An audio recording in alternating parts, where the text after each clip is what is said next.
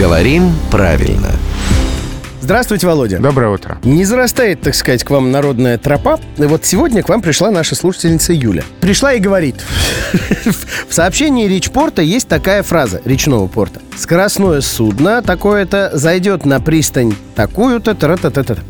А имеется в виду, сделает остановку в этом пункте. Правильно ли здесь употреблять глагол с предлогом или в этом словосочетании требуется другой глагол?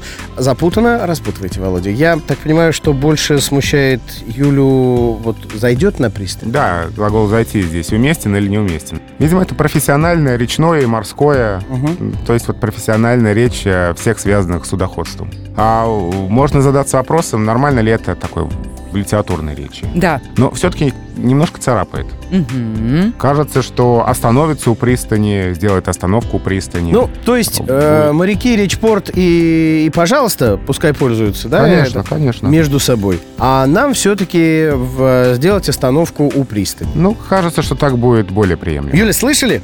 Хм, это сам Владимир Пахомов сказал. Его, кстати, можно услышать каждое буднее утро в 7.50, 8.50 и в 9.50, а также в подкастах в нашем мобильном приложении.